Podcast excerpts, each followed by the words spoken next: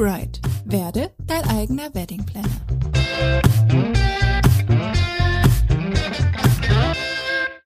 Herzlich willkommen zu einer neuen Folge von Soon to be Bride, dem Podcast.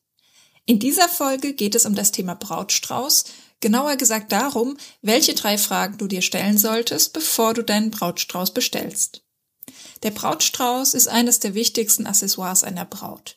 Während der Brautstrauß heute vor allem dekorativ sein soll, hatte er noch in der Renaissance eine ganz andere Aufgabe.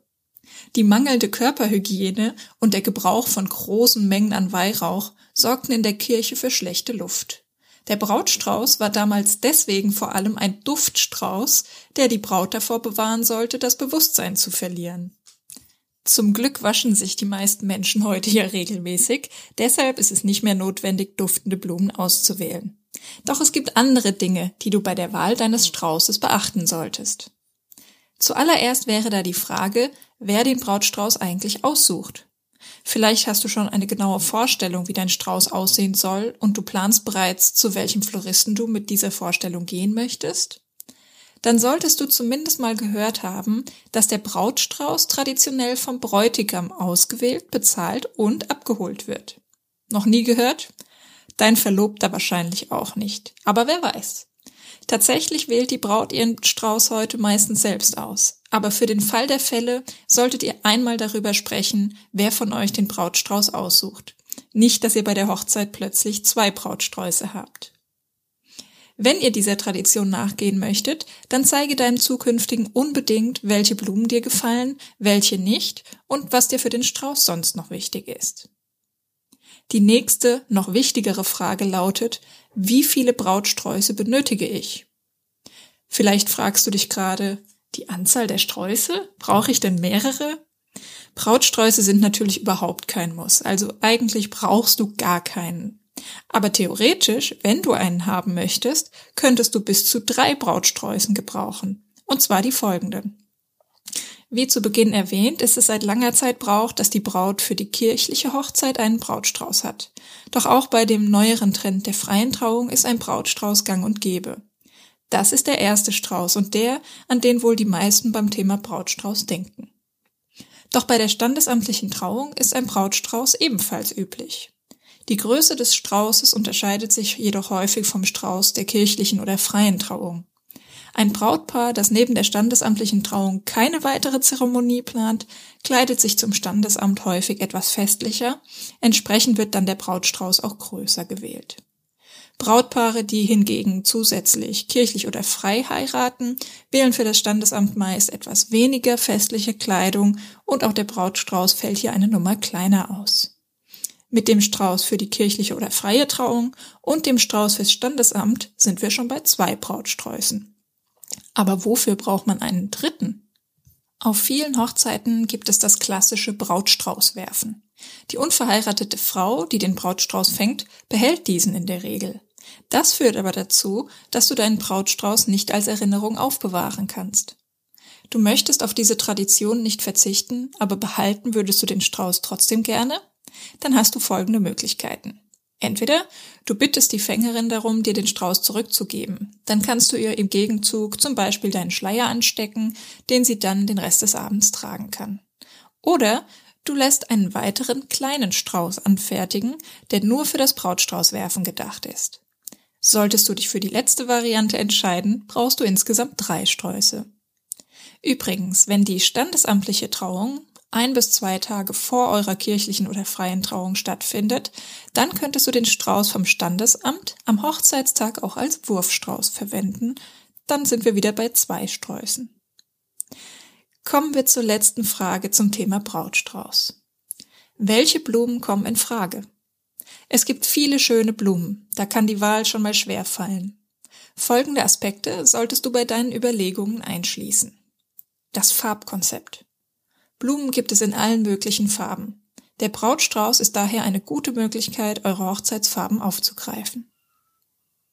Der Stil eurer Hochzeit. Neben dem Farbkonzept ist auch der Stil eurer Hochzeit ein wichtiger Faktor. Ein klassischer Strauß aus roten Rosen passt zum Beispiel nicht zu einer Boho-Hochzeit. Das Brautkleid. Bei der Wahl der Blumen solltest du auch Stilfarbe und Stoff deines Brautkleides berücksichtigen, damit es ein stimmiges Gesamtbild gibt. Die Bedeutung der Blumen. Jede Blume hat eine andere Bedeutung.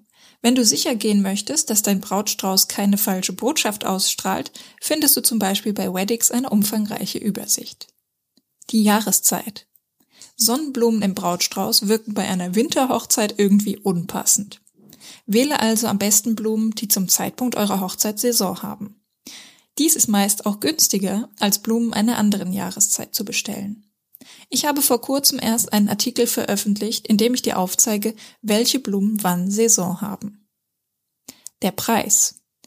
Doch nicht nur saisonale Blumen sind eine Möglichkeit, Geld beim Brautstrauß zu sparen.